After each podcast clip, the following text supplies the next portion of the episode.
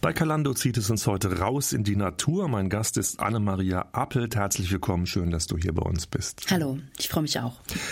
Anna-Maria, du bist Wildnispädagogin, habe ich gerade gesagt. Du bist aber auch Visionssuche, Leiterin, Porträtfotografin, Autorin und noch ein paar andere Sachen, die man alle gar nicht aufzählen könnte.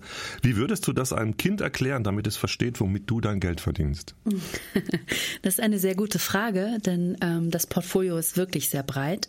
Aber im Grunde genommen ähm, begleite ich Menschen in ihren Prozessen. Und meistens sind das biografische Prozesse, also die lebensgeschichtlichen Prozesse und helfe, einen Blick auf das eigene Leben zu bekommen und das ein, auf eine bestimmte Art und Weise zu reflektieren mittels der Natur oder sehr gerne mittels der Kamera. Mhm. Ich weiß nicht, ob Kinder das verstehen würden, aber ist, lassen wir das mal stehen. Prozessbegleiterin würde so ein bisschen genau, anders klingen. Genau. Aber das ist das, was du meinst.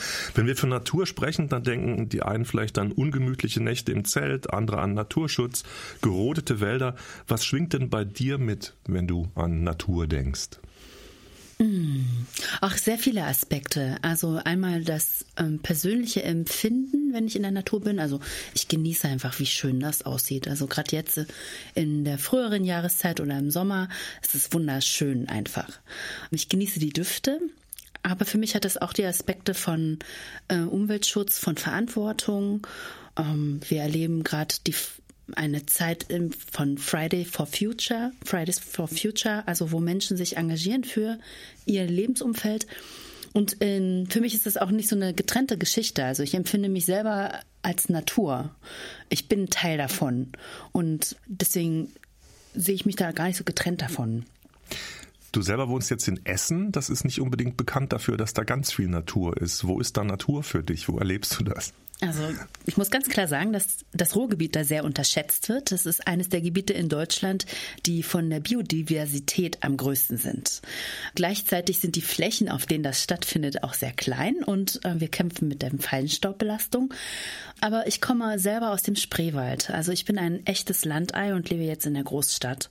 Ich bin auf einem Hof groß geworden, einem sehr kleinen Bauernhof am Rande eines Dorfes von maximal 1000 800 Einwohnern. Mhm. Und ich habe meine Kindheit im Prinzip draußen verbracht. Drin war Winter, draußen war der Rest des Jahres. Und das geht auch im Ruhrgebiet noch so ein bisschen. Ja, so ein bisschen. Also ähm, die Grünflächen halten sich sparsam, man muss ein bisschen rausfahren, aber es funktioniert mhm. dennoch. Mhm. Und auch ein Löwenzahn in der Straße kann manchmal schon eine Erfahrung immer, ne? sein. Ja. Genau, das, die Natur, so das Natürliche, das liegt ja irgendwie voll im Trend, mhm. zum Beispiel in der alternativen Medizin, aber auch in der Esoterik, zu sich selbst finden, indem man Bäume umarmt, sage ich mal so ein bisschen spöttischer Unterton oder ähnliches. Was unterscheidet denn deinen Zugang zur Natur als Christin von dem von anderen, zum Beispiel Esoterikern? Hm, also erstmal würde ich gar nicht von dem Trend sprechen, sondern von einer zwingenden Notwendigkeit, sich wieder zur Natur hinzuwenden. Und sicherlich äh, greifen das die unterschiedlichen Trends auf. Ähm, also zum Beispiel der Waldbaden-Trend oder Sport draußen, sowas alles. Und ich würdige das alles. Es gehört irgendwie alles dazu, ähm, sich wieder mit der Natur zu verbinden.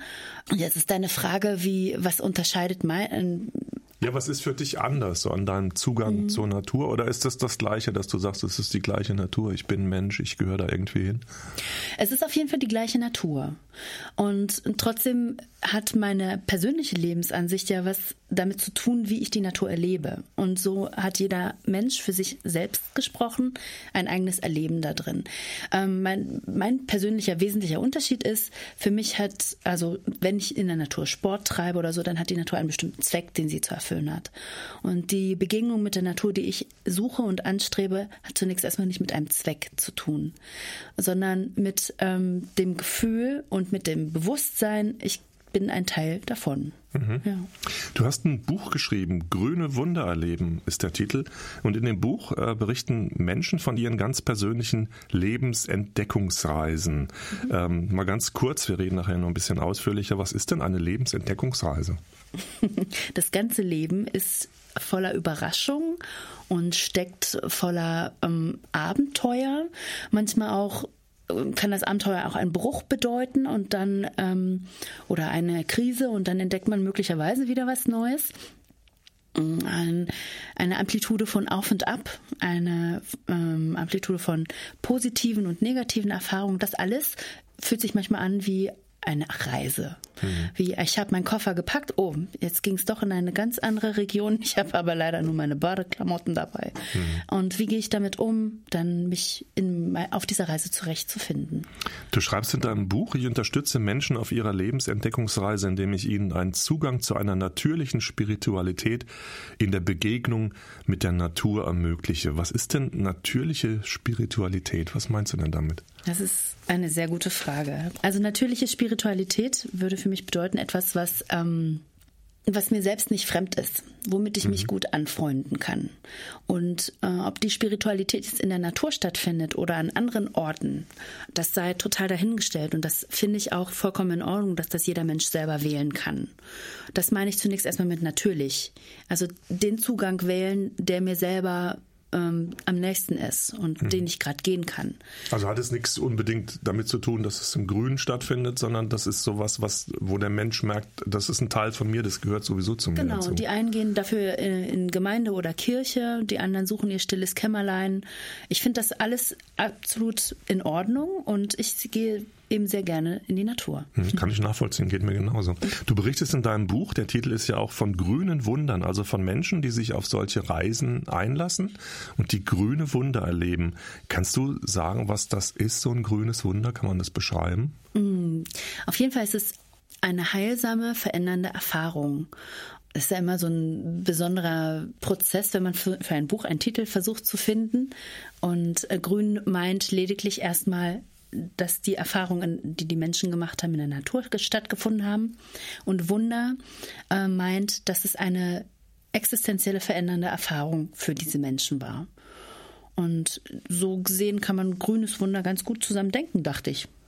Klingt auch gut, wobei es gibt ja, so, glaube ich, so diesen Ausdruck, du wirst noch dein grünes Wunder erleben. Ne? Ähm, ich glaube, das bezieht sich auf ein blaues Wunder und Ach, blaues die Herkunft Stimmt, ist mir vollkommen schleierhaft. Ja gut, aber blau und grün habe ich immer schon durcheinander gebracht. Muss man denn bestimmte Voraussetzungen mitbringen, um sich auf so eine Reise einzulassen? Also wir haben jetzt von, von Natur, von Spiritualität mhm. gesprochen. Oder ähm, ja, um sein grünes Wunder zu erleben? Oder kann das jeder Mensch? Das kann jeder Mensch. Und auch dann wieder mit jedem persönlichen Zugang, ob das der Spaziergang ist, ähm, manche treiben Sport eben draußen, manche meditieren. Und dann gibt es auch die Form der Rituale, so wie ich sie anbiete. Und da ist die ledigliche Voraussetzung der Anfängergeist, die Bereitschaft, mhm. sich auf etwas einzulassen, was vielleicht vorher noch nicht da war. Einfach mal was auszuprobieren. Genau, einfach mal was ausprobieren. Häufig ist ja der Anlass für Menschen, so etwas zu tun, ähm, eine, eine große Frage im Leben und nicht ähm, erstmal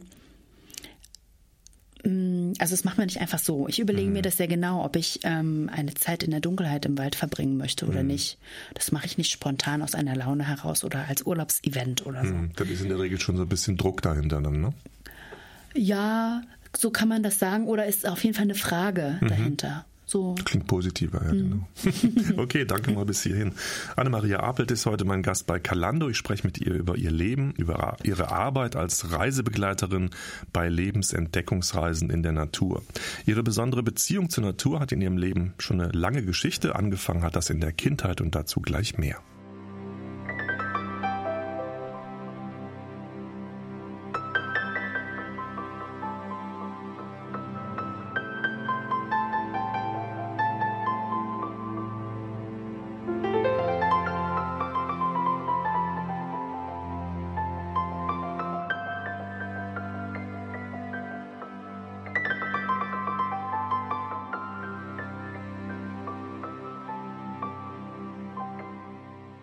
Sie hören Kalando heute mit einem Ausflug in die Natur. Mein Gast ist Anne-Maria Apelt.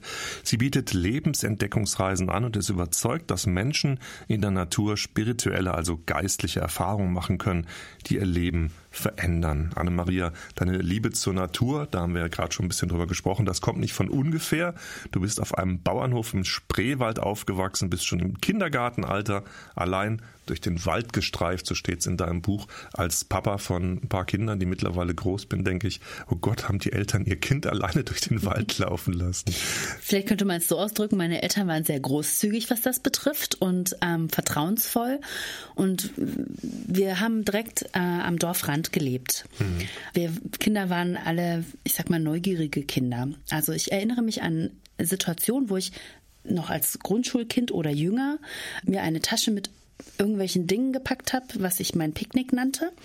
Und dann bin ich losgezogen und manchmal stundenlang unterwegs gewesen. Und ich hatte Lieblingsorte, einen bestimmten Park, einen großen Astgabelbaum, eine sehr große schwarze Esche, unter der ich sehr gern gesessen habe, oder eine Weidenburg, also aus, ähm, aus Weidenruten. Zufällig wuchs das genau wie im Kreis. Da habe ich mich sehr gern versteckt.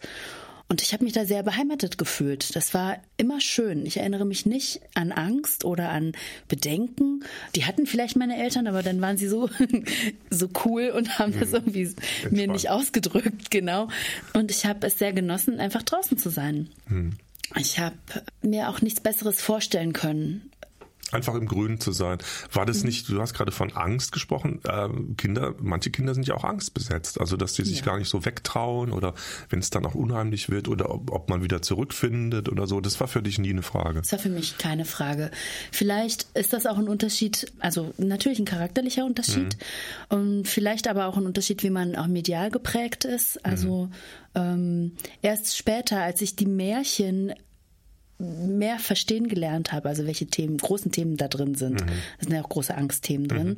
Ähm, die habe ich als Kind überhaupt nicht registriert. Dass da, das heißt, du hast dann im Wald keinen bösen Wolf oder, Nein, überhaupt oder irgendwie nicht. sowas erwartet? Nein, überhaupt nicht. Also ganz im Gegenteil. Die Tiere waren für mich etwas total Schönes und Freundliches.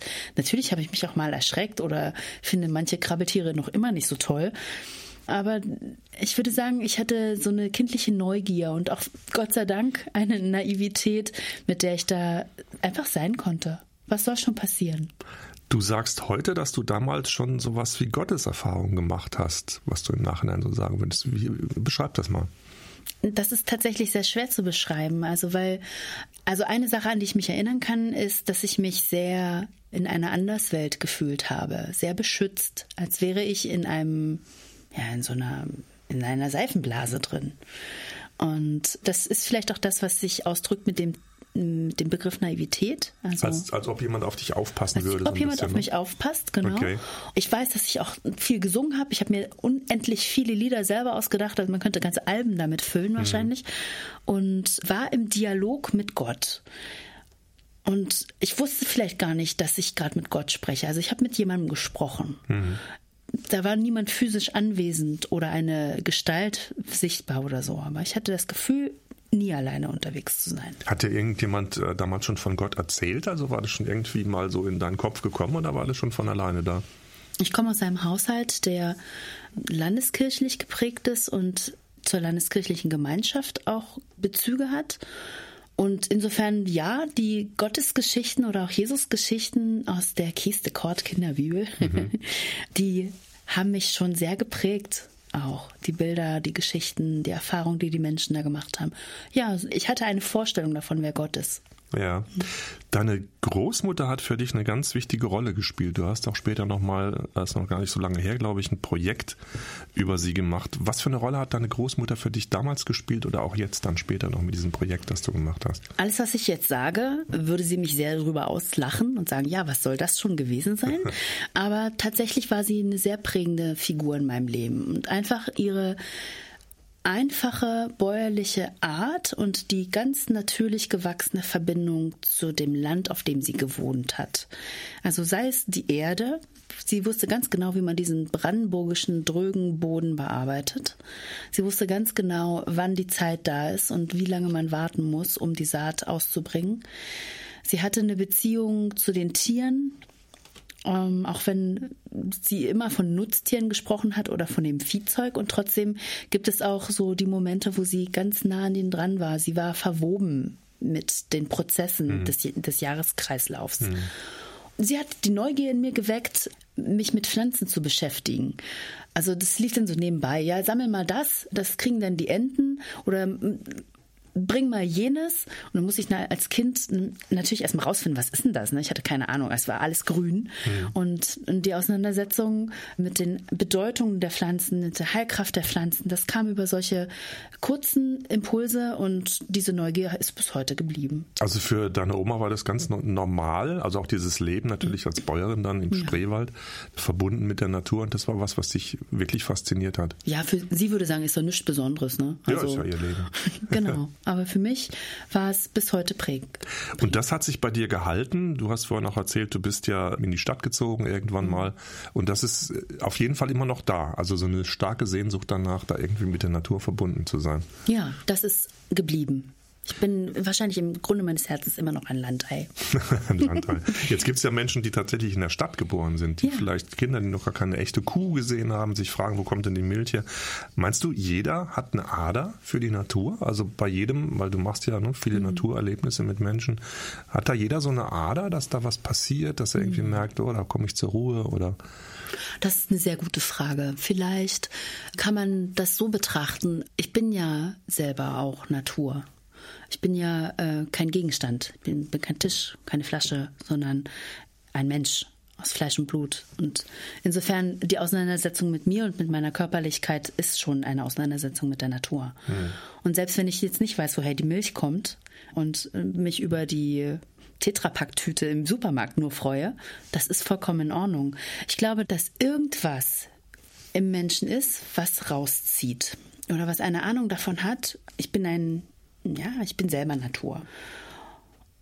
So erkläre ich mir zumindest diesen Trend, von dem du eingangs gesprochen hast, dass die Menschen wieder rausgehen, sich mehr mhm. draußen betätigen, es einen Rauszug gibt, eine Tiny House Bewegung, Urban Gardening und so weiter. Und ich bin auch Teil davon. Also ich, auch ich habe mein Mietfeld mitten in der Stadt und auch ich habe die Straßenbegrünung verteidigt. Sehr gut. Und Hat so ein bisschen was mit dem, mit dem Gedanken zu tun der Schöpfung, glaube ich. Ne? Also ich bin Geschöpf, die Schöpfung, in der ich lebe, die Natur. Ja, wenn ich das von einer christlichen Warte mehr her anschaue, mhm. dann sehe ich mich selber als Geschöpf Gottes. Und ich glaube, alle Menschen, die sich mit der Schöpfungsgeschichte einmal auseinandergesetzt haben oder mit, der, mit dem Gottesbegriff als Schöpfer, die werden das sicher bestätigen können. Ja, auch ich bin, ich bin gemacht worden. Ich bin kreativ gemacht worden. Ich bin gut gemacht mhm. worden. Das ist schon auch etwas sehr Besonderes, das Leben. Definitiv. Anne-Maria Apelt ist heute mein Gast bei Calando. Wir sprechen über ihre eigene Lebensgeschichte und über ihre Erfahrungen mit der Natur. Ist jede spirituelle Erfahrung, die man in der Natur macht, auch gleich eine Gotteserfahrung? Passt das überhaupt in eine theologische Schublade oder ist das gar nicht nötig, solche Erfahrungen irgendwie einzuordnen und zu bewerten? Darüber sprechen wir gleich.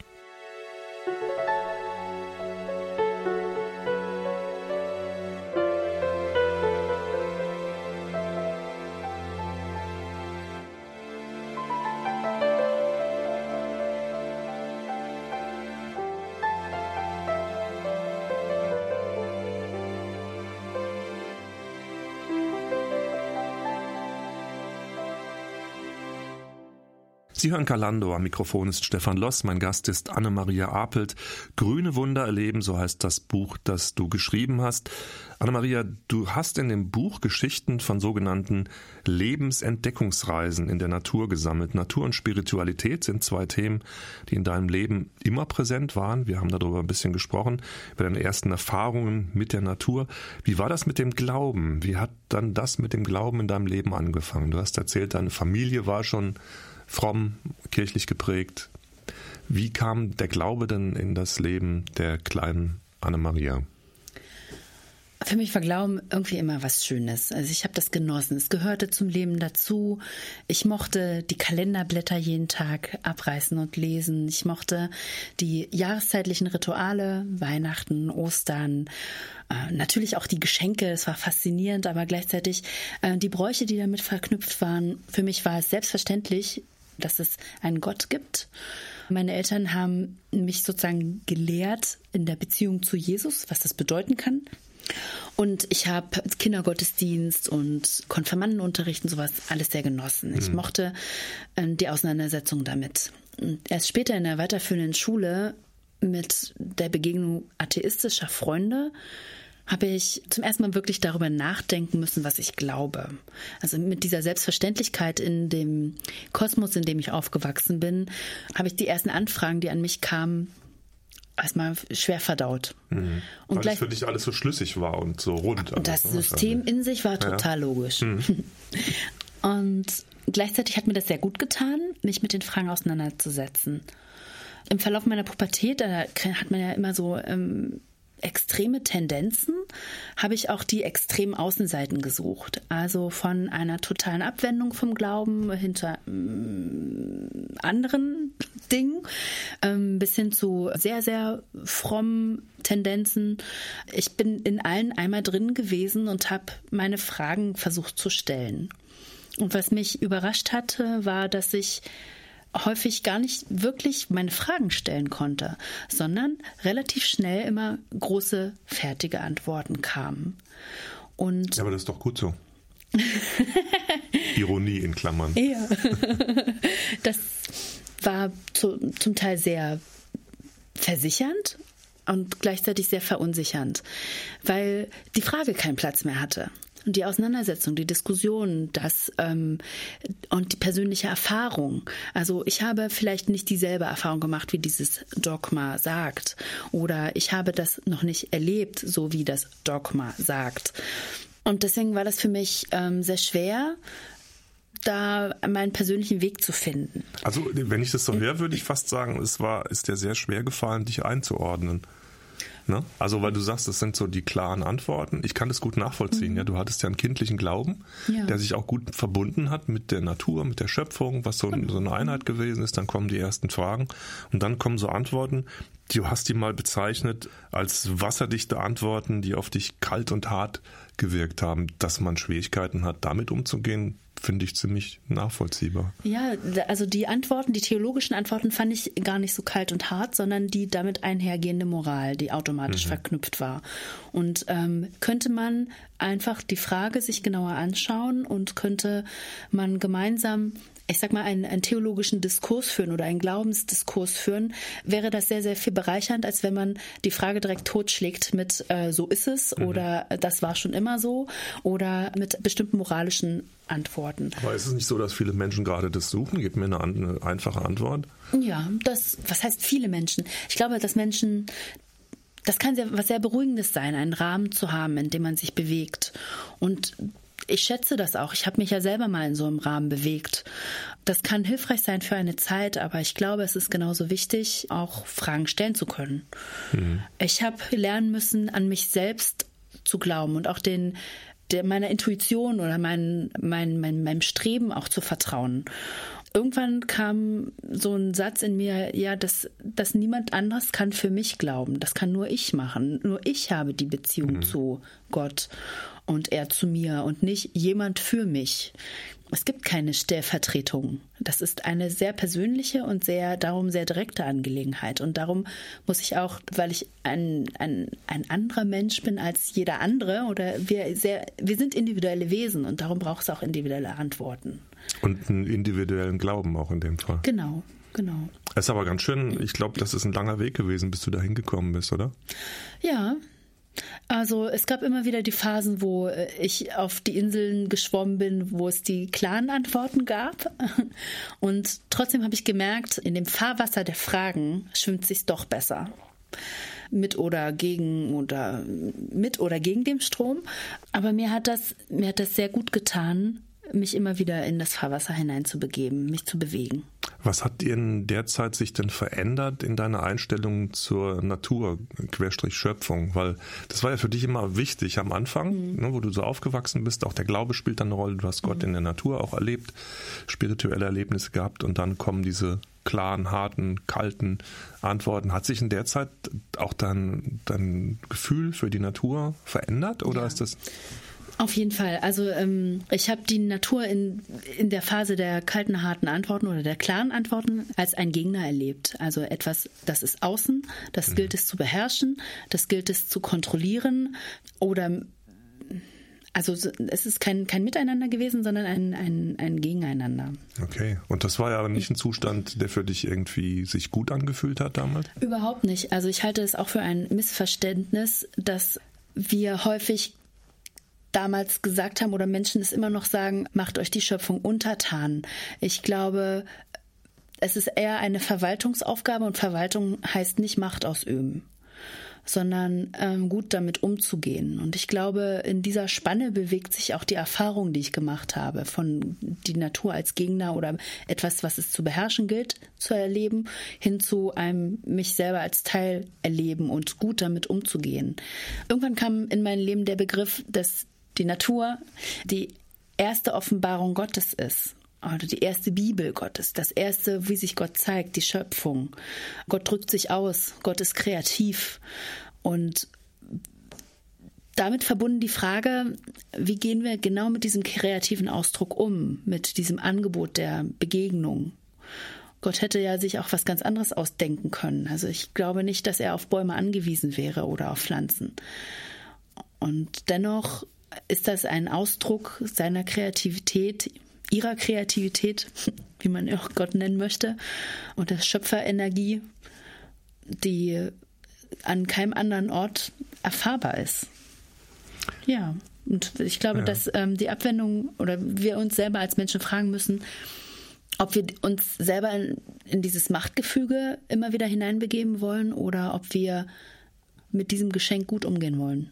Eigentlich ist es die Frage, und die werden wir vielleicht im Laufe der Zeit von deiner Sicht aus beantworten, passt das zusammen? Also diese Natur, diese Schöpfung, was du erlebst und ähm, an Gott zu glauben? Und wenn ja, wie sieht das aus? Aber wir machen es spannend, wir reden später darüber. Ja.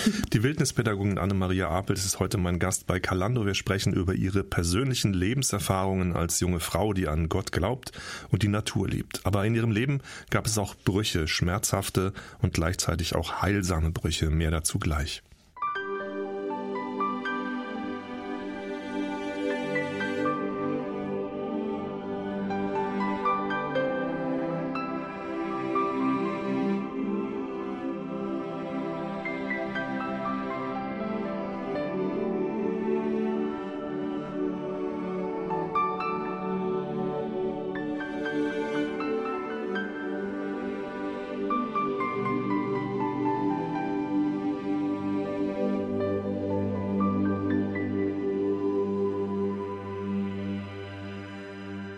Auf einem Bauernhof in Spreewald ist Anne-Maria Apelt aufgewachsen. Früh hat sie die Liebe zur Natur entdeckt, auch mit dem Glauben an Gott war sie schon als junger Mensch vertraut und dann findet sie ihren Traummann und heiratet. Anna-Maria, das klingt äh, zu schön, um wahr zu sein. Mit Mitte 20 gab es dann das, was man einen Bruch in der Biografie nennt, so schön sachlich. Anna-Maria, was ist da passiert in deinem Leben? Ich kam aus genau so einer Phase, wo alles richtig und falsch leicht zu kategorisieren war. Und es war sehr richtig und fühlte sich damals auch sehr richtig an, äh, zu heiraten. Ich war 22, habe geheiratet, diesen Traummann, von dem du gesprochen hast. Und relativ früh feststellen müssen, dass das überhaupt keine gute Idee war. Und diese Beziehung ist in die Brüche gegangen und mit Mitte 20 war ich eine geschiedene Fromme. Und das fühlt sich in dieser richtig falsch Welt überhaupt nicht gut an. Das heißt, es war eindeutig falsch, ne? Also das war eindeutig falsch. Das führte auch dazu, dass ich in die Bezüge, in denen ich damals gelebt habe, gemeindliche Bezüge, auch berufliche Bezüge. Ich wurde da sehr kritisch hinterfragt, beziehungsweise es wurde mir nahegelegt, diese Bezüge zu verlassen. Und ich habe auch erlebt, wie Freundeskreis sich sehr spontan ändern kann, sich Freunde abwenden können und stand plötzlich ohne viel, äh, also und mit einer großen Freiheit stand ich da. So könnte ja, man schön, ja. Ich wollte gerade sagen, du hast, hast es so schön gesagt, aber jetzt nochmal auf Deutsch gesagt, also du hast deinen Job verloren, du bist aus der Gemeinde geflogen und hast einen großen Teil deiner Freunde verloren. Ja, das mit dem Job, das war noch so eine Sache, da ich, ich durfte noch bleiben, ich durfte mhm. sozusagen meinen Vertrag noch erfüllen, aber das Gefühl, wenn man kritisch für sein Leben angeschaut wird, ist, ich so, sollte mir lieber einen anderen Platz ja, suchen, ja. Auch wenn, wenn es da in allen Bezügen, auch in den Freundeskreisen und so und auch in der Gemeinde gab es immer einzelne Stimmen, die gesagt haben, ja, Anne-Maria, das ist, ähm, was auch immer du an Hilfe brauchst, wir sind da für dich.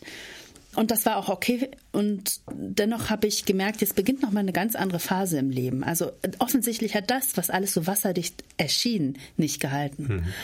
Und ich habe mich dann auf die Suche gemacht oder das, was ich erlebt habe, so könnte man das auch ausdrücken, das hatte mit dem Gnadebegriff, den ich sehr wertschätze, erstmal überhaupt nichts zu tun. Verurteilt zu werden für etwas, was einfach schiefgegangen ist. Mhm. Natürlich trage ich dafür auch Verantwortung. Aber manche Dinge passieren eben einfach im Leben. Und ähm, da gibt es erstmal keine Frage nach Schuld, sondern nur nach so ist es. Und das irgendwie zu akzeptieren und ins Leben zu integrieren. Genau, und ich habe versucht, es zu akzeptieren, aber das war gleichzeitig auch etwas, was mir vorgeworfen ist. Ach so, warte mal, lass mich verstehen kurz, das zu akzeptieren, also deine, deine Trennung, deine Scheidung, ja. zu sagen, ja, so ist es und andere Menschen, wahrscheinlich fromme Menschen, haben dir das vorgeworfen und gesagt, nee, das kannst du doch nicht. Genau, ich sollte irgendwie anders handeln, aber mhm. das wäre vollkommen gegen ähm, alles, was sich in mir gezeigt hat, gewesen. Also, aber es wäre richtig gewesen. Das wäre auf jeden Fall eine... In Anführungsstrichen richtig. Vielleicht für die anderen ja, wäre das richtig gewesen, weil es leicht ähm, oder leichter zu kategorisieren wäre, mhm. aber für mich wäre es einfach eine Selbstvergewaltigung gewesen gewesen. Mhm. Aber dann hast du ja in der Zeit festgestellt, dass das, was du für Glauben gehalten hast, für dich nicht so funktioniert hat. Ja, also oder nicht ausgereicht hat, so mhm. könnte man das auch sagen. Also ich ähm, möchte das gar nicht schmälern, die Erfahrung, die Glaubenserfahrung, die ich damals hatte und auch mit den Menschen, mit denen ich sie damals hatte. Aber es hat nicht ausgereicht und es war nicht tragfähig in der Krisensituation. Mhm. Und dann begann die Suche, was ist denn jetzt eigentlich tragfähig?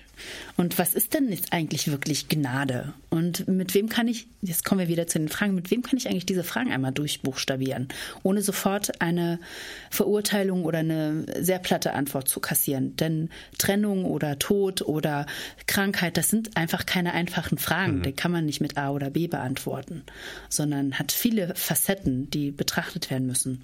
Und wo ist der Ort gewesen, so etwas zu betrachten?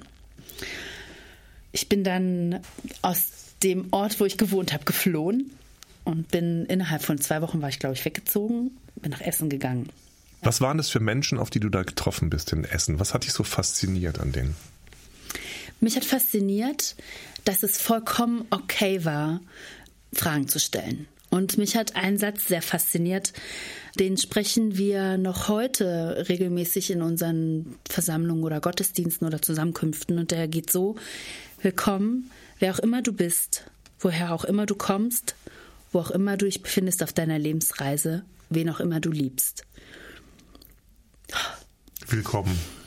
Wow, das bewegt dich immer noch, der Satz. Was hat es damals, hat es dich auch direkt beim ersten Mal hören so bewegt? Du warst angekommen, da waren Leute, die haben dich aufgenommen mit offenen Armen. So ist es. In der Welt, in der ich vorher war, da musste ich immer irgendwo angekommen sein oder Antworten haben oder fertig sein und schon ein bestimmtes Produkt sein.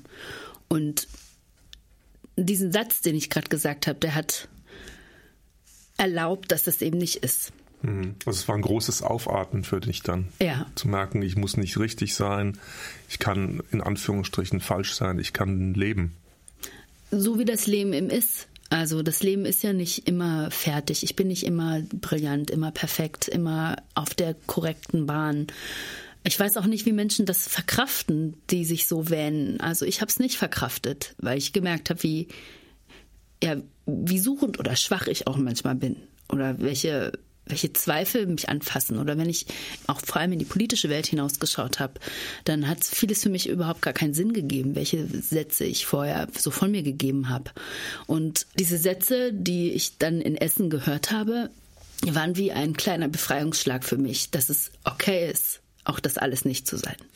Das heißt, wenn man das so ganz platt sagen würde, du hast Gott von einer ganz anderen Seite kennengelernt. War das vielleicht so ein bisschen der Gott, den du damals als Kind, wie du das so beschrieben hast, ähm, für dich erlebt hast im Spreewald? Also ist da wieder was zurückgekommen, wo du dachtest, das ist, so ist es? Wenn ich heute drauf schaue, würde ich schon sagen, dass ich den Bezug machen kann, dass es der Gott meiner Kindheitserfahrung war. Also er ist ein sehr intuitiver Zugang zu Gott, ein sehr natürlicher Zugang, sehr befreundeter Zugang. Also nicht, dass Gott immer lieb und nett ist, aber dass, dass es einfach okay ist, da zu sein. Mit all dem, was ich bin. Und das habe ich dann wieder erlebt, ja. Ich musste keine Dinge erfüllen, sondern ich war Anne Maria.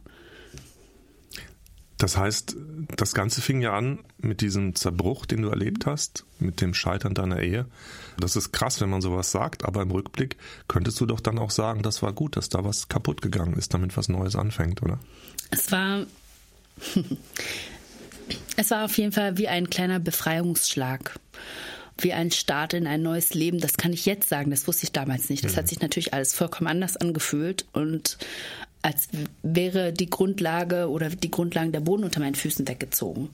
Und heute im Nachhinein betrachtet hat das überhaupt ermöglicht, ganz andere Wege zu gehen und ganz andere Fragen zu stellen oder ähm, Ideen auszuleben noch einmal zu fragen, wer bin ich? Ein Anfängergeist fürs eigene Leben zu haben, sozusagen. Ich liebe dieses Wort Anfängergeist. Anfängergeist. Könntest du beschreiben, wie, ähm, du hattest ja vorher ein Gottesbild, was sich so verändert hat im Laufe der Zeit, mhm. wie Gott dir auf einmal begegnet ist, so ein paar Eigenschaften nennen? Also mein Gottesbild ist auf jeden Fall weiblicher geworden. Weiblicher, also ich hatte vorher viele männliche Attribute von Gott. Also Stärke oder sowas alles. Genau, die ich auch mit den Männerbildern meiner damaligen Umgebung natürlich verknüpft habe. Und die liebevolle, zugewandte, mütterliche Seite Gottes, die kam neu dazu. Die habe ich neu entdeckt. Ein Gott der Staunen erlaubt, ein Gott der Beziehung möchte und das auf Eigenschaftswörter zum Beispiel geheimnisvoll, durchlässiger, Mhm. Also viel weniger kontrollierbar, also überhaupt nicht kontrollierbar. Da klingt ganz viel Lebendigkeit raus. Ne, ja, so ja, also so eine Mischung aus Lebendigkeit und, und, und einem, einem, mystischen Gottesbild. Also je mehr ich mich mit Gott beschäftigt habe, umso weniger habe ich das Gefühl gehabt, etwas zu wissen. Mhm. Und darin gleichzeitig steckt dann für mich ein großes Aufatmen. Gott, der sich zeigt, aber gleichzeitig ein Riesengeheimnis ist eben alles das, was so einfache Antworten oder sehr klar gezeichnete Antworten das nicht schaffen. Also Gott war out of the box, könnte man mhm. auch sagen. Also unfassbar und vielfältig und großartig. Das könntest du auch alles, glaube ich, sagen, wenn du die Natur beschreibst, die Schöpfung. Ja, da passt ganz Fall. vieles drauf. Das ist irgendwie der Fingerabdruck mhm. Gottes.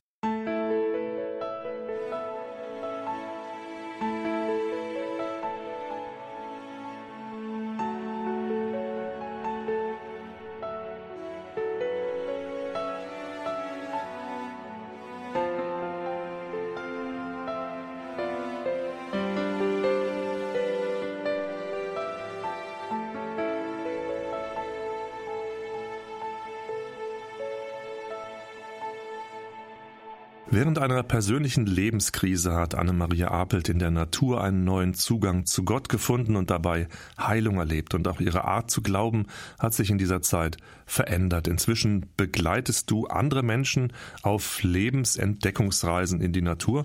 Und du selbst hast zuerst zum ersten Mal 2014 so eine Entdeckungsreise in die Natur unternommen.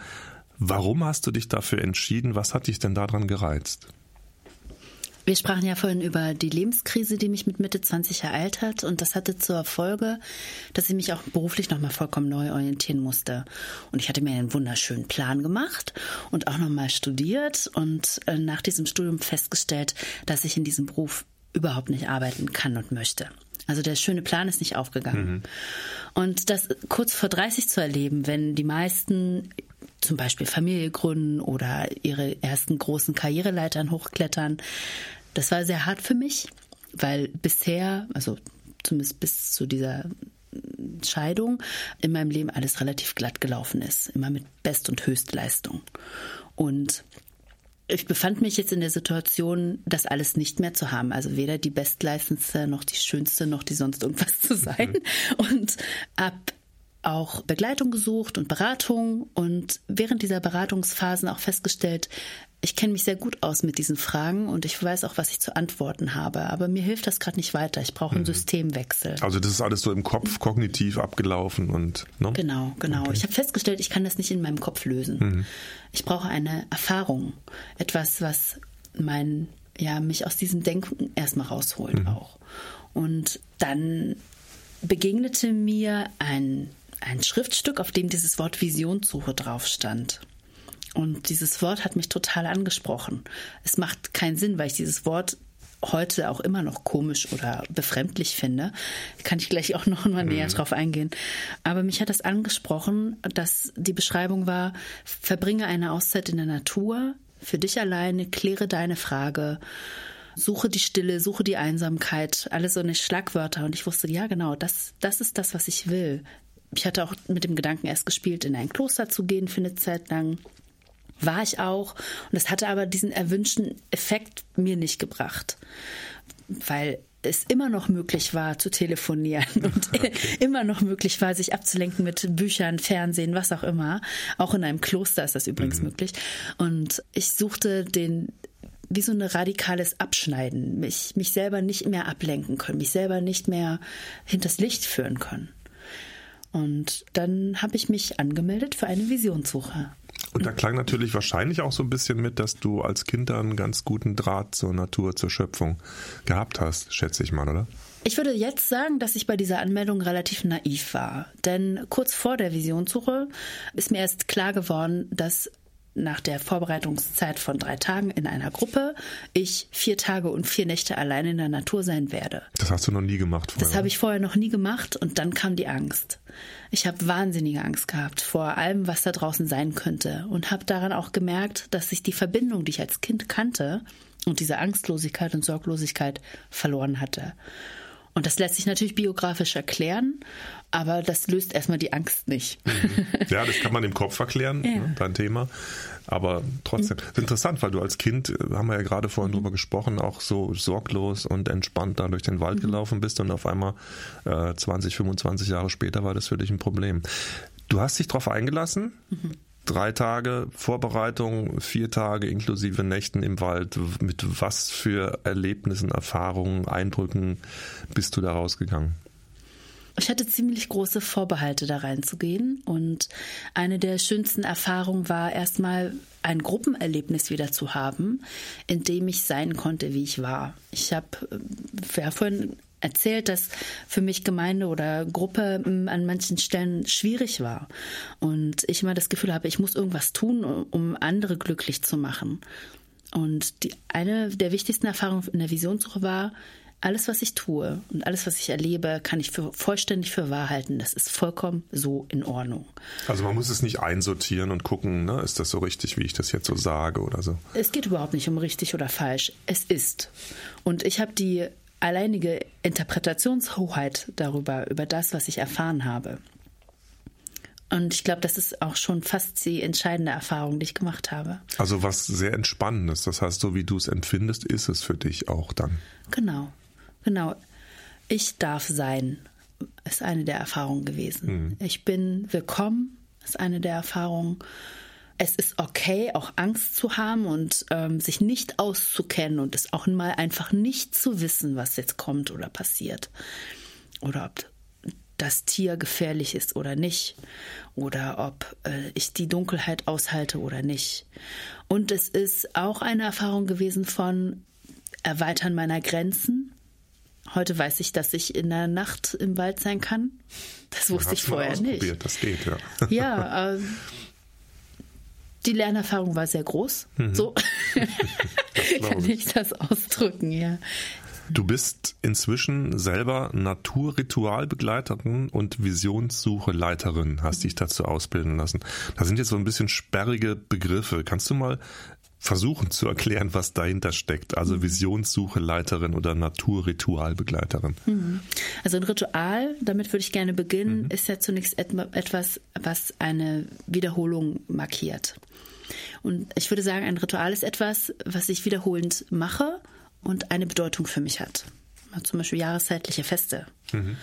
Und ein Naturritual ist etwas, was für mich eine Bedeutung hat oder eine Bedeutung bekommt. Ein Unternehmen, was ich in der Natur mache. Sag mal ein praktisches Beispiel, irgendwas Kleines.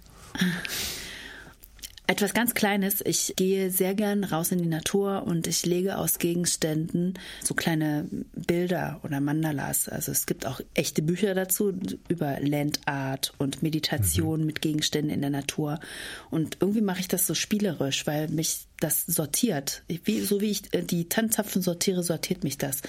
Und weil ich das immer wieder tue und das für mich die Bedeutung hat, dass es mir Ruhe schenkt, ist es für mich schon zu einem Ritual geworden. Mhm. So könnte ich das mhm. zum Beispiel sehen. Okay.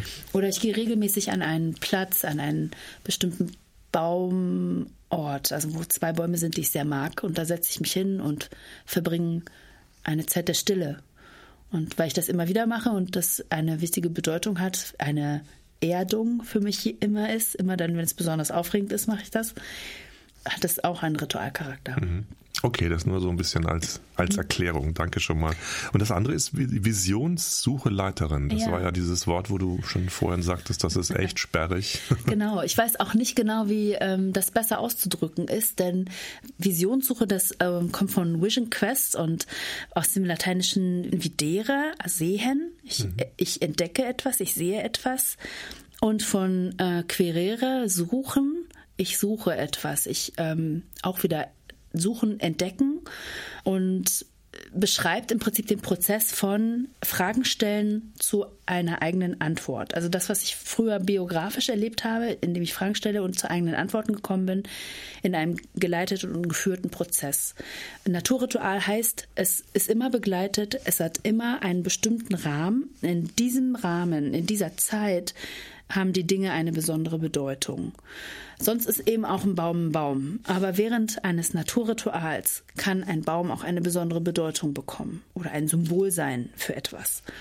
Und das macht die Naturrituale zu einem Erfahrungsraum.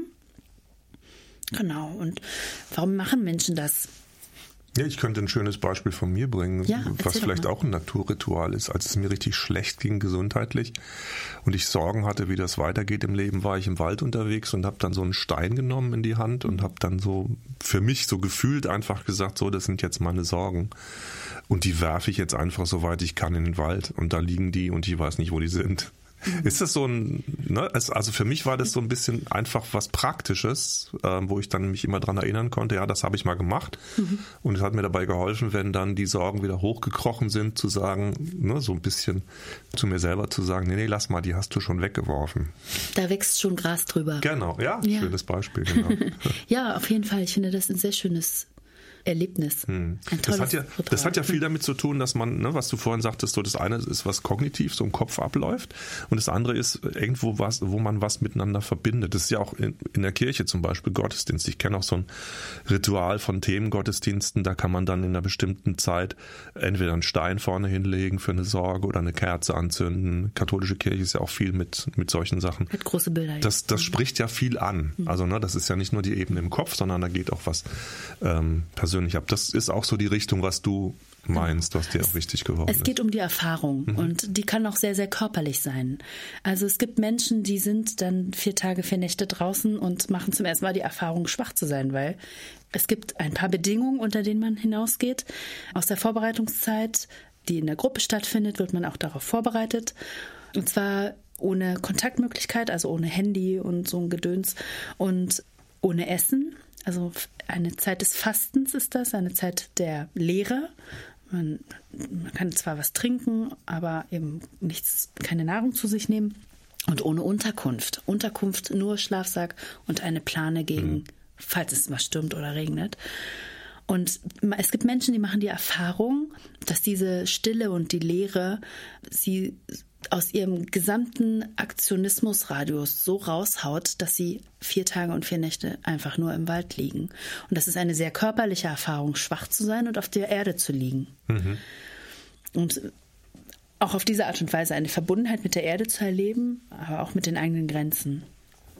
Hast du auch Situationen erlebt, die für dich irgendwie grenzwertig waren? Also irgendwo gemerkt, oh, das ist jetzt irgendwie nicht gut für dich? Ne, so eine Erfahrung, wo du als Christin vielleicht rangegangen bist und gedacht hast, nee, das will ich jetzt nicht so mitmachen, ist nicht meins? Oh, ich hatte ja schon wirklich Vorbehalte, auch zu so einer Visionssuche zu fahren. Ich hatte einen Freund gefragt, der selber Theologe ist, ob er einen Tipp für mich hat, an wen ich mich wenden kann, weil ich unbedingt bei einer Frau Visionssuche machen wollte und auch nur mit Frauen in der Gruppe sein wollte. Und er hat mir einen Tipp gegeben. Die Frau ist Psychologin und hat eher eine animistische Weltsicht.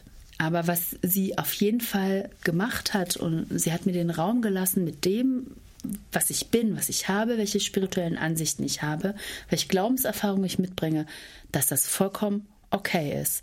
Es gab nicht eine einzige Sekunde, wo ich das Gefühl hatte, sie spricht mir das ab oder fängt an, das mit mir zu diskutieren oder ich müsste etwas ganz anderes machen. Auch die Dinge, die gemacht worden sind, die Lieder, die gesungen worden sind, auch, auch die Rituale, auch das, die Auszeiten in der Natur. Es war meine Entscheidung und ich war frei, es zu tun auf die Art und Weise, wie ich es in dem Moment tun konnte und wollte. Ja, jetzt bietest du sowas ja selber an. Mhm.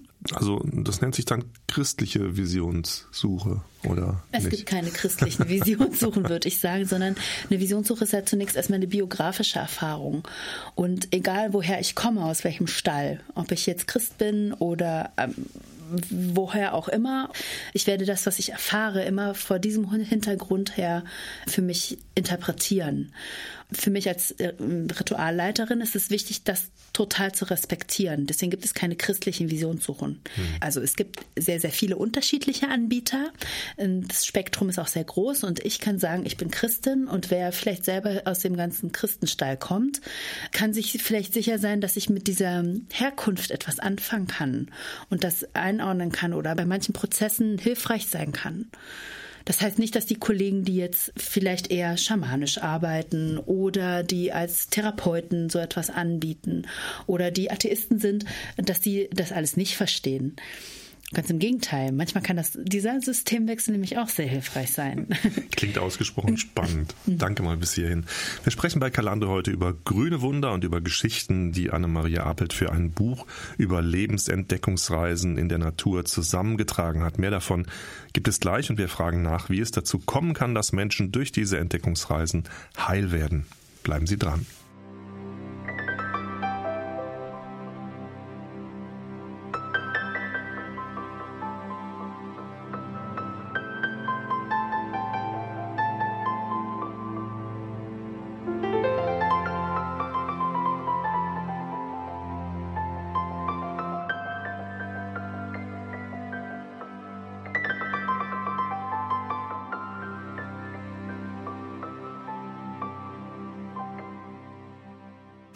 Die Wildnispädagogin Annemaria Apelt ist mein Gast heute bei Kalando und wir sprechen über ihre Erfahrungen mit der Natur und darüber, wie Lebensentdeckungsreisen in der Natur ein Leben verändern können. Annemaria, in deinem Buch Grüne Wunder erleben hast du eine ganz bunte Mischung von Lebensgeschichten zusammengefasst von Menschen, die sich auf eine solche Lebensentdeckungsreise gemacht haben. Einer von ihnen ist Jörg.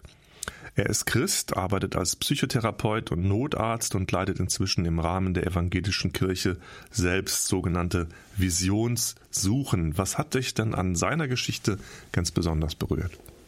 Mich hat berührt, mich darin auch ein Stückchen wiederzufinden.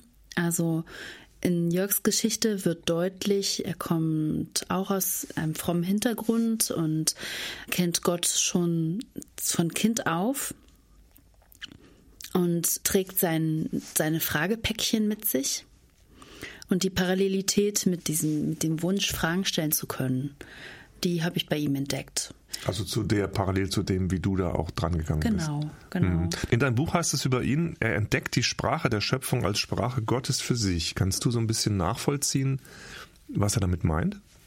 Also die Sprache der Schöpfung als Sprache Gottes für ihn. Das heißt, Gott spricht durch die Schöpfung zu ihm ich glaube, die Erfahrung, die Jörg macht und auch die ich auch von mir sagen kann, die ich gemacht habe, ist, dass sich der Gottesbegriff erweitert.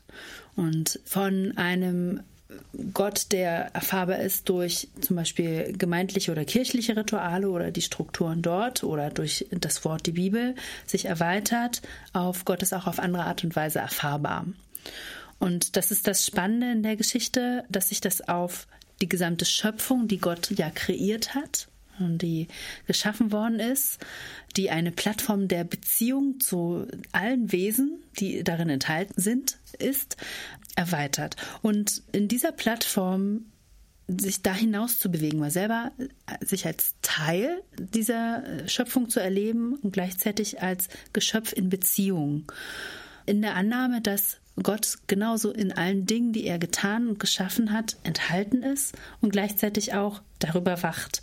Also das ist so eine Aufhebung dieser Dualität, ich hier, Gott dort oder Gott nur so und nicht anders, sondern dass es ein sowohl als auch ist. Und das finde ich in Jörgs Geschichte sehr spannend. Also, dass er sich traut, Gott als sowohl als auch zu erleben. Also ganz konkret in seiner Geschichte ist es ja zum Beispiel so, er ist in der Wüste in Israel und sucht für seine Visionssuche, für seine Nachterfahrung einen Platz in der Wüste und er findet keinen. Und irgendwann aus lauter Verzweiflung und sagt er, okay, dann ich, es muss jetzt einfach so sein, wie es ist. Ich nehme das jetzt hin, wie es ist. Ich ergebe mich, so ungefähr, und äh, legt sich einfach irgendwo in die Wüste hin mit seinem Schlafsack. Und am nächsten Morgen, als er aufwacht, sieht er um sich herum, dass die Steine, die um ihn herum liegen, wie ein Herz sind. Und das kann sich ja keiner ausdenken. Jörg ist ja nicht vorher einen Tag in die Wüste gefahren und hat sich das Herz dahin gelegt oder so, sondern das ist etwas, was passiert, was geschenkt ist und aufgrund seiner Fragen, die er mitgebracht hat und seiner Suche und seiner Gottesbeziehung erlebt er das als ein Sprachmittel Gottes. Und das finde ich wunderschön.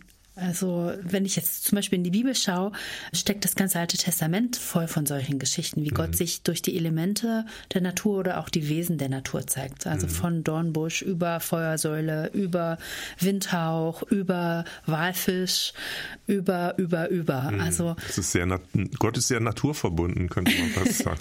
ja, oder das ist die Sprache, die auch leicht zu verstehen ist. Oder zumindest mhm. damals war sie leicht zu verstehen. Wir haben heute natürlich unsere Mühe damit.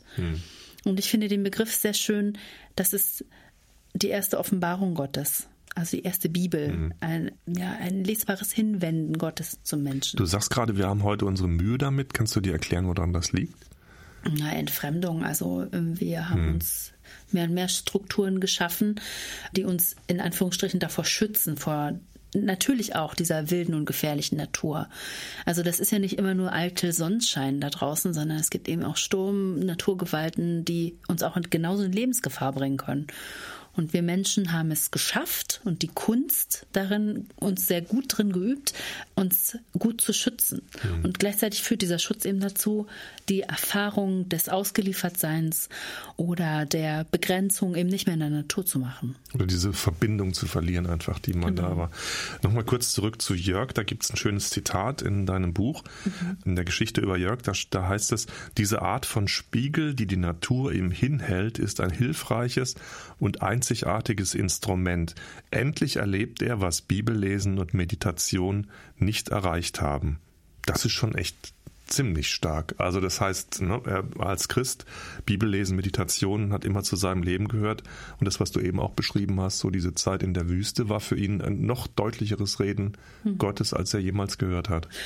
Ja, das stimmt. Das heißt natürlich nicht, dass das mit dem Bibellesen und Beten plötzlich vorbei war, sondern wie eben gerade gesagt, es erweitert sich. Das sind ja Sachen, die, da hatten wir vorhin auch drüber gesprochen, nicht nur über den Kopf gehen. Das ist, man, wenn er aufwacht in einem Herz aus Stein, ja, dann ist das schon was. Das geht ziemlich tief, glaube ich. Oder? Ja, es ist eine, eine Erfahrungsebene. Also wir, wir sprachen vorhin ja darüber, von, vom Kopf in den Körper kommen. Das ist auf jeden Fall eine, ein Erleben mit dem Körper, ein, ein Lesen mit dem Körper, eine Erfahrung machen das, das passiert erstmal über Kognition nicht. Also gleichzeitig heißt das ja nicht, dass Menschen über das Bibellesen keine solche körperlichen Erfahrungen machen können. Also gibt es ja auch unzählige mhm. Geschichten, die genau das Gegenteil beweisen und zeigen. Und das ist auch wunderbar. Und für Jörg war das vorher nicht möglich, diese Erfahrung zu machen, die er dann in der Wüste macht. Ich glaube auch, das hat was damit zu tun mit dem Begriff der Hingabe oder in diesem Moment vielleicht sogar Aufgabe, trotzige Aufgabe, dann ist es jetzt eben so. Mhm. Und sich so in eine Situation hingeben, dass etwas, was man nicht für möglich hält, passieren kann. Das fasziniert mich daran. Ich glaube, ja. dass immer da, wo ich endlich mal etwas, was ich bisher für nicht möglich gehalten habe, zulasse, kann sich Gott auf unendlich vielfältige Art und Weise zeigen. Danke mal bis hierhin ein spannendes Gespräch heute hier bei Kalando. Im wahrsten Sinn des Wortes reden wir über Gott und die Welt oder besser über Gott und die Natur und über grüne Wunder. Mehr zum Thema Christentum und Natur gleich nach der nächsten Musik.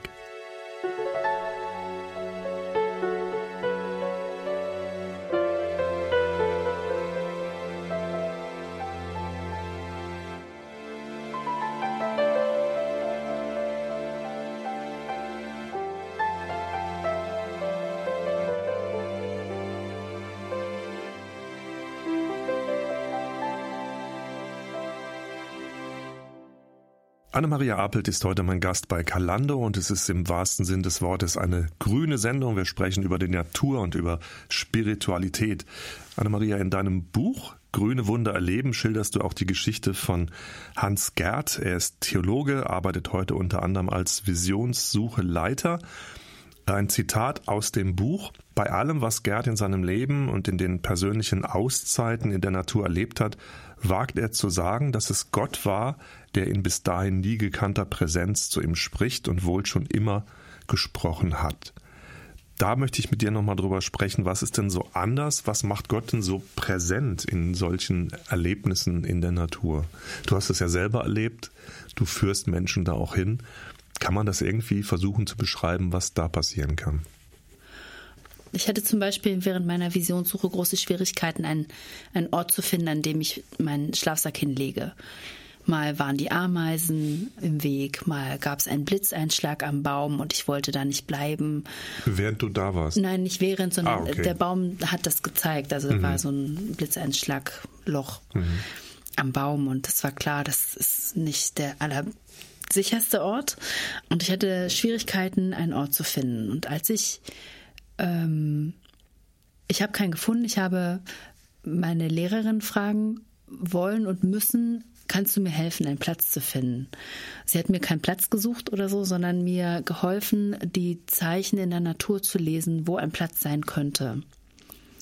Und als ich diesen Platz gefunden hatte und meinen Schlafsack dorthin gelegt habe, habe ich gemerkt, ja, die Zeichen des Schutzes und der Verbundenheit sind wieder da.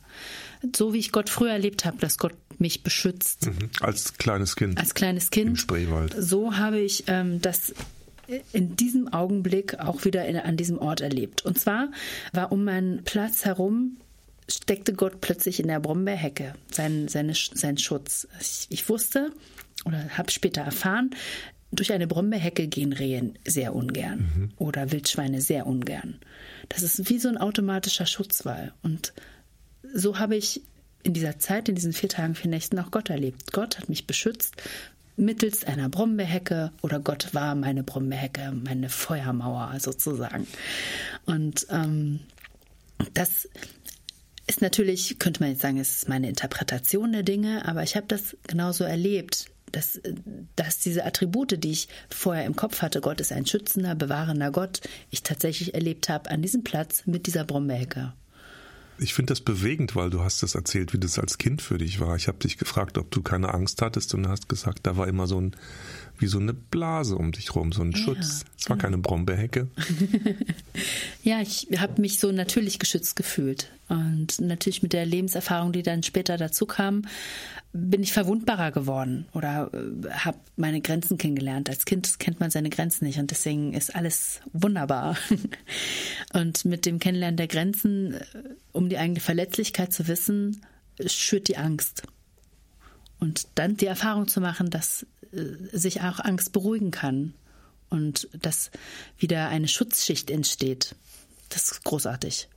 Das heißt ja in der Bibel auch an einer Stelle, wenn ihr nicht werdet wie Kinder passt auch so ein bisschen das in dieses passt Bild in diesem rein. Fall auf jeden Fall sehr gut, ja. Wie fühlt sich das Leben denn für dich an jetzt? Also, das klingt ein bisschen so, da waren, war eine sehr schöne Kindheit, ganz viel Geborgenheit, auch mit Gott und bei Gott. Zwischendurch Krisen, schwierige Sachen, schwierige Situationen. Und dann so ein Erlebnis mit so einer Brombeerhecke. Mhm. Ist das jetzt komplett anders geworden? Ist das was, was du mitnimmst jetzt? Also nicht sinngemäß, du hast hier keine Brombeerhecke dabei, aber für dich, für deine Beziehung zu Gott, für deine eigene Sicherheit? Die Höhen und die Tiefen zu kennen, die macht das Leben für mich heute aus. Aktuell fühle ich mich sehr, sehr angekommen im Leben und mir geht's gut damit. Und ich weiß aber auch genauso, dass so wie ich schwere Zeiten erlebt habe und manchmal auch parallel eine schwere Zeit und eine gute Erfahrung gemacht habe, so wird es auch wiederkommen.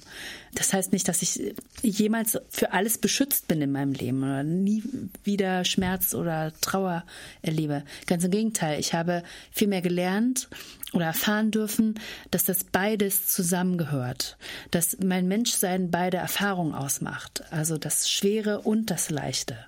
Und ohne das Schwere ich das Leichte auch gar nicht schätzen kann und ohne die Leichtigkeit diesen Abstieg, diesen ja, die Dunkelheit auch gar nicht ertragen könnte.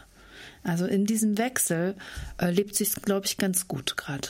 Aber ist es, ein, ist es ganz spannungsfrei oder ist es ein, äh, ein anderes Level, mal so blöd gefragt?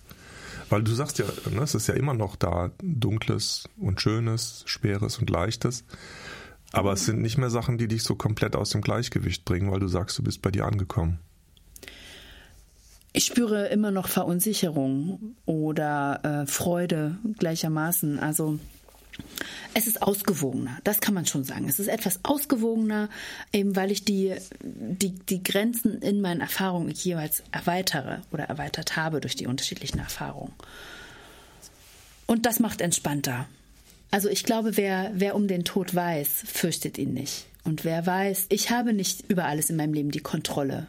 Also kann ich auch loslassen oder lerne das loszulassen. Oder ich bin nicht der Mittelpunkt der Welt auch diese Erfahrung zu machen, hilft äh, zum Beispiel offen zu sein für alles, was sonst so auf dieser Welt ist und im Leben passiert.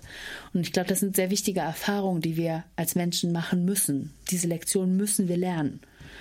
Ohne diese Erfahrung ist Menschsein oberflächlich. Macht's aber nicht unbedingt nur einfach. ich glaube nein. okay, danke mal bis hierhin. Über grüne Wunder sprechen wir heute bei Calando. Darüber, wenn man in der Natur Gott begegnen kann. Anne-Maria Apelt ist mein Gast im Studio. Wir wagen gleich ein Fazit und fragen nach, für wen solche spirituellen Entdeckungsreisen geeignet sind.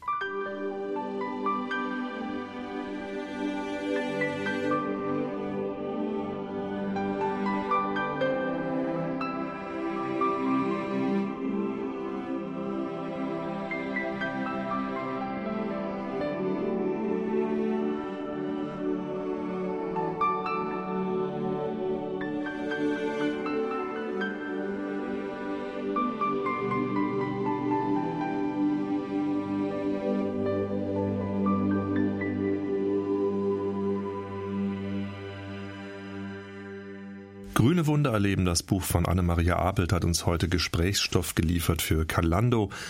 Anne-Maria, jetzt ist mal Zeit für so ein Fazit. Die Natur ist für dich ein Ort, an dem du dich selbst und auch Gott begegnen kannst. Das hast du schon als kleines Kind gemerkt. Darüber haben wir gesprochen. Für welche Entdeckungen, Erfahrungen und Erlebnisse bist du, Erkenntnisse, bist du besonders dankbar? Am meisten bin ich dankbar dafür, dass ich mich als Teil eines großen Ganzen erlebt habe. Dass ich mich verbunden fühle mit all den Wesen da draußen in der Natur oder in der Natur, dass ich selbst mich als Natur erfahren konnte und für die Verbundenheit zu allen Menschen. Das ist etwas, was ich vorher so überhaupt nicht in meinem Leben verortet hatte. Ich bin Teil einer Geschichte, ich bin Teil der ganzen Menschheit, ich bin darum auch genauso verantwortlich für diese Menschheit, für das gemeinschaftliche Leben. Ich bin nicht ein Einzelwesen, was autonom vor sich hin leben kann, sondern ich bin in einem Netz. Und ich glaube, das gehört zu den wichtigsten Erfahrungen, die daraus für mich resultieren. Vielleicht kann man das mit diesem wunderschönen südafrikanischen Wort Ubuntu sagen. Ich bin, weil du bist. Oder ich bin Mensch, weil andere Menschen sind. Und erst in diesem, in dieser Spiegelbildlichkeit mit den anderen Wesen, mit, auch mit Pflanzen und mit Tieren, auch in diesem Gegenüber zu erfahren, dass ich bin. Von Martin Buber gibt es den schönen Satz, im Du werde ich zum Ich. Ne? Du Wunderbar, nix genau. dazu. Genau. Schön, dass ich auch mal was sagen konnte. Annemarie, für wen eignet sich denn so eine Visionssuche? Kann da jeder hingehen? Oder würdest du sagen, na, für dich lieber nicht? Es ist ja eine biografische Erfahrung und dir geht eine Frage voraus oder eine Suche. Menschen gehen nicht ohne weiteres daraus. Das macht man nicht einfach mal so. Also die großen Fragen sind, wer bin ich? Was kann ich? Wofür bin ich auf der Welt? Wohin geht die Reise? Oder gibt es vielleicht etwas zurückzulassen? Und ich glaube, an diesem Punkt im Leben muss man erstmal kommen, um so etwas in Erwägung zu ziehen. Für alle Menschen, die sich solche Fragen stellen, eignet sich eine Visionssuche und die hoffen, dass ein totaler Systemwechsel, also sich hineinzubegeben in die Natur als ein Ort, der zunächst erstmal unbekannt ist und dann langsam vielleicht erst bekannt wird, kann das ein sehr, sehr guter, sehr guter Ort sein. Ich würde auf jeden Fall sagen, es ist wichtig, dass man volljährig ist oder bestimmte Erfahrungen im Leben schon gemacht hat, obwohl es, also für eine Visionssuche, obwohl es auch andere Naturrituale gibt, die sich auch für jüngere Menschen eignen. Du hast jetzt schon ein bisschen Erfahrung gesammelt ähm, als jemand, der mit Menschen da unterwegs ist. Hattest du auch schon Menschen ähm, dabei, die gar keine Erfahrung gemacht haben, die das schlimm fanden, die abgebrochen haben, weil sie nicht draußen schlafen wollten oder was auch immer? Wir als Visionsruhleiter haben die ehrenvolle und schwere Aufgabe, genau das im Vorfeld gut zu filtern und rauszufinden und mit den Menschen im Gespräch zu sein und die Beweggründe ja gut zu sortieren, warum jemand da rausgeht. Denn das ist kein Spaziergang, sich selbst zu treffen oder Gott zu begegnen. Deswegen gibt es auch diese Vorbereitungszeit, aber die Vorbereitung fängt natürlich sehr viel früher an. Und es gibt Situationen, wo wir Menschen empfehlen, vielleicht warte noch ein Jahr oder es ist noch nicht die Zeit oder vielleicht braucht es etwas anderes. Also vielleicht braucht es erstmal tatsächlich eine Therapie oder ganz alltagspraktische andere Dinge, die in einer Visionssuche nicht zu regeln sind. Und währenddessen kommt es darum fast sehr selten zu Abbrüchen und gleichzeitig ist es erlaubt, aber aus diesen Auszeiten auch zurückzukommen. Wenn ich ich erinnere mich an jemanden, eine Frau, die zurückgekommen ist, weil sie gesagt hat, so ich bin jetzt fertig. Also ich habe das erfahren, was ich erfahren wollte. Und das ist auch vollkommen in Ordnung. Also zu sagen, jetzt ist die Zeit erfüllt. Na, du kannst ja keinen zwingen. Genau, überhaupt nicht. Das ist ja, jeder macht das oder jede macht das freiwillig, geht da freiwillig raus. Das ist eine Selbsterfahrung und die Einschätzung, ob ich die Erfahrung jetzt machen will oder kann oder wo meine Grenze erreicht ist, die muss jeder und jede für mhm. sich selbst treffen. Du würdest aber sagen, sowas sollte keiner für sich alleine machen, also sagen, coole Idee, ich gehe jetzt mal vier Tage in den Wald, sondern das ist schon was Begleitetes, was du ja, anbietest. Auf jeden auch, ne? Fall. Also die Kollegen und Kolleginnen, die das mit anbieten, wir sind uns darüber einig, dass äh, ein ein Ritual, wie ich es eingangs beschrieben habe, hat einen bestimmten Rahmen, in dem, wenn ich Heiliges einlade, wird Heiliges passieren. Das hat nichts mit den alltäglichen Bezügen zu tun, in denen wir üblicherweise sind. Und deswegen ist es gut, das begleitet zu haben, denn vielleicht entdecke ich eine Seite an mir oder einen Aspekt an mir, der mir vollkommen unbekannt war und mit dem ich nicht umgehen kann. Und das ist gut, erfahrene Menschen da zu haben, die mhm. mir helfen, das vielleicht einzusortieren Du hast nicht nur das Buch geschrieben, über das wir heute gesprochen haben, von dir gibt es auch eine Sammlung von Karten mit Tipps für den Aufenthalt in der Natur. Was ist denn die Idee dahinter? Du hast die gerade in der Hand. Mhm, das ist eine Kartenbox mit vier kleinen Ritualen zum selber durchführen. Und jedes Ritual beinhaltet acht kleine Karten in Spielkartengröße, die man in die Hand nehmen kann und mit denen hinausgehen kann in die Natur. Und jede Karte zeigt einen Schritt. Also es gibt vier große Themen, zum Beispiel Freude oder Verantwortung oder Krise oder Seele. Nehmen wir mal an, mir ist heute nach Freude oder ich möchte gerne ein kleines Ritual machen, weil etwas sehr Freudvolles passiert ist in meinem Leben. Dann nehme ich mir dieses Set, diese acht Karten und gehe hinaus in die Natur und folge diesen acht Schritten, so wie sie aufgeschrieben sind. Probier das selber mal aus, lass mich an die Hand nehmen, hab einen kleinen Leitfaden und mache eine Erfahrung. Und mit dieser Erfahrung kann ich wieder zurückgehen und das Kartenset wieder an seinen Platz legen und war draußen. Und habe mich mit diesem Thema meiner eigenen Freude in einen Prozess begeben. Wenn du das so erzählst, klingt spannend. Ich glaube, ich probiere das mal aus. okay, vielen Dank, Anne-Maria, für das inspirierende Gespräch und für den Einblick in dein eigenes Leben. Das war ja auch sehr persönlich. Danke dafür und in deine Arbeit mit anderen Menschen. Ich wünsche dir noch viele weitere grüne Wunder für dich selbst und auch für deine Arbeit und Gottes Segen natürlich. Dankeschön.